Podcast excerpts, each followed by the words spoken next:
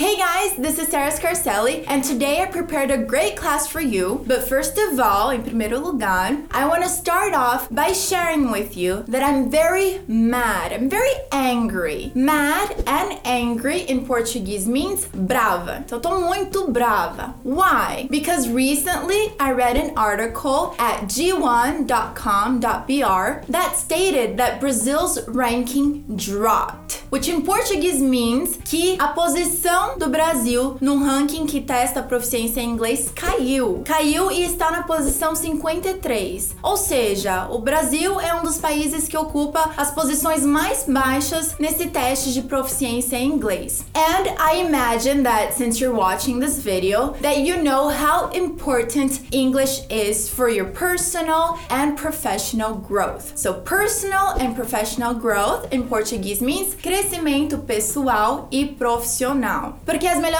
vagas são reservadas para pessoas que são fluentes em inglês, até mesmo porque as empresas conseguem fazer melhores negócios internacionais e melhores negócios por conta do inglês também. Not to mention that you can enjoy your trips a lot more if you're fluent in English, if you can communicate with others. Então você vai poder ter melhor proveito de suas viagens se você tiver um inglês fluente, porque você vai poder se comunicar, conhecer outras pessoas, conhecer a cultura cultura também. E o inglês realmente abre portas, várias portas. And if you already know that English is important for you, but you still feel like you have some difficulties, you still feel like it's hard to become fluent in English, then I have something very important that I want to share with you, something that you really need to know. So I'm gonna ask you to stay until the end of this video because that's when I'm gonna share this very important information with you. Então eu quero compartilhar algo muito importante para você que sabe que inglês é importante,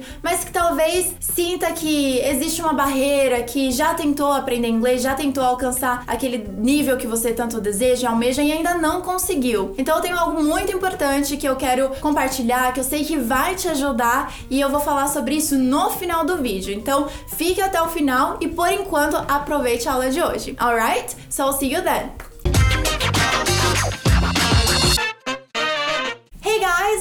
Sarah Scarcelli, and this video is going to be a little bit different. I'm going to speak mostly in English for you to practice your listening skills and for you to learn new vocabulary words. But I also want to talk about some things that helped me and that I know that can help you too. Então eu falei que esse vídeo vai ser um pouquinho diferente, que eu vou falar bastante em inglês para você praticar o seu listening, para você aprender mais vocabulário em inglês. E eu também quero passar aqui dicas que me ajudaram muito e que eu sei que podem te ajudar também. Alright? Are you ready? But first, remember to subscribe to my channel, of course, and to give this video your thumbs up. If you want to learn a new language or if you want to accomplish new things in life, to accomplish means conquistar, conquistar novas coisas na vida. What do you need? You need motivation, motivação, motivation. E você vê que tem o T de motivação em inglês, mas eu pronuncio com R, motivation. Então, quando a gente quer aprender um novo idioma, quando a gente quer conquistar novas coisas na vida, a gente precisa o quê? De motivação. But someone told me once that you shouldn't be motivated. What do you mean we shouldn't be motivated? What did you say? What did you say? So, what I learned was that instead of being motivated, we should motivate ourselves. Ourselves em português means nós mesmos, motivar a nós mesmos. Nós temos que ter automotivação ao invés de sermos motivados. Why shouldn't we be motivated? Why do we have to motivate ourselves? Because usually motivated people are always complaining because whenever they find an obstacle, they give up, they complain about it, and they just want to always continue to be motivated by someone else or to be motivated motivated by something else. Ou seja, qual a diferença entre uma pessoa motivada e uma pessoa automotivada? É que uma pessoa motivada, como ela sempre precisa de um motivo para estar motivada, ou ser motivada por outra pessoa, ou ser motivada por outra coisa, quando ela enfrenta um obstáculo, ela reclama e aí ela quer desistir, e aí ela sempre precisa ser motivada de novo. So that is why you have to motivate yourself. You have to be the source of your own motivation. Source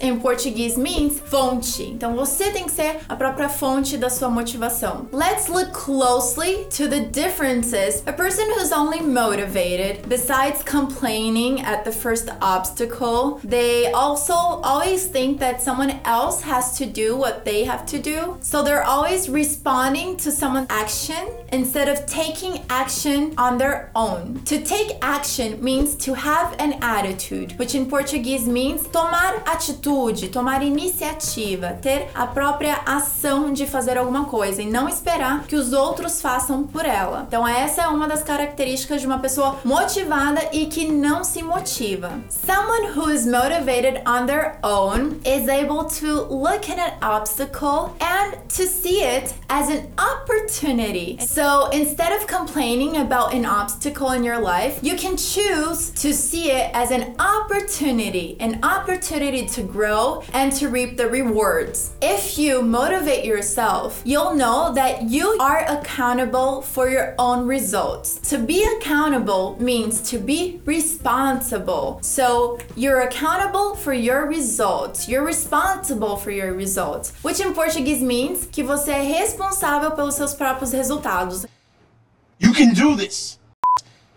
You can do this. So remember, make a list of the things you want to accomplish in life and be persistent. Motivate yourself. Don't wait for anybody else. Don't wait for anyone to motivate you. Don't wait for everything to go smoothly and perfect because obstacles help us grow and obstacles also create opportunities. Think about this for a while. Remember, be self-motivated. Então isso é um food for thought, é algo para refletir. Food for thought. É para você pensar assim, já aconteceu alguma coisa na sua vida que você tinha um objetivo e você acabou se desanimando por causa de um obstáculo, por alguma coisa que alguém disse, algo, algo que alguém fez? Essa é a dica. Para você não esperar a motivação vir dos outros, para você não se desanimar por causa de um obstáculo e sim pensar nesse obstáculo como uma oportunidade para você crescer, uma oportunidade para você ser melhor ainda e conseguir até mesmo alcançar esse objetivo de uma maneira que você nem tinha imaginado antes, de uma maneira bem melhor. Então, eu tenho certeza que se você tiver essa atitude de agora em diante, até mesmo com seus estudos em inglês, você vai ver que aprender inglês é uma questão que tem que ter uma motivação própria, tem que ter uma energia própria para que você esteja constantemente estudando esse idioma, esteja constantemente praticando, mesmo que você erre. Não é só porque você errou uma pronúncia que você vai parar de falar inglês na frente dos outros, por exemplo. Always keep practicing. Don't let other people keep you from getting where you want to go, alright? Que bom que você ficou até aqui e eu quero começar compartilhando sobre algo que eu tenho observado nesses últimos 20 anos. E 90% dos alunos têm dificuldade para aprender e até mesmo se travam na hora de falar inglês, justamente por causa de duas razões. A primeira é que a metodologia tradicional, né, tanto usado em sala de aula com turma quanto até mesmo professor particular e alguns cursos online, usam o que? Material importado. E a questão do material importado é que o material importado foi criado lá no país que fala inglês para os nativos que já são fluentes em inglês, para eles aperfeiçoarem o inglês deles. E o que acontece com os alunos brasileiros, quando eles têm acesso a esse material importado, essa cópia de material importado, é que eles ainda não são fluentes em inglês, eles ainda não têm a comunicação. Então eles recebem esse material e eles ficam focados na gramática e na gramática explicada, justamente porque não tem essa comunicação ainda. E é por isso que eles acabam travando e a maioria acaba desistindo, já fica desestimulado porque não vê avanço, porque são muitas regras, são muitas exceções e isso acaba sendo desanimador mesmo, né? Então, o que eu quero te falar é que você precisa estudar com foco na conversação com a gramática aplicada. Isso significa que você vai treinar a gramática aplicada com foco na sua conversação, na comunicação do dia a dia, em tudo que você tem em suas habilidades habilidades que é listening, reading, writing, conversation, todas essas habilidades estariam no inglês com a gramática aplicada. Eu sei que pode parecer muito novo isso para você, até porque não tem nenhuma outra escola de inglês que fala sobre isso. E é por isso que nós da Inglês 200 Horas desenvolvemos há mais de 20 anos essa metodologia para que você consiga sentir na prática o que que é focar na conversação falando gramaticalmente correto, perfeito.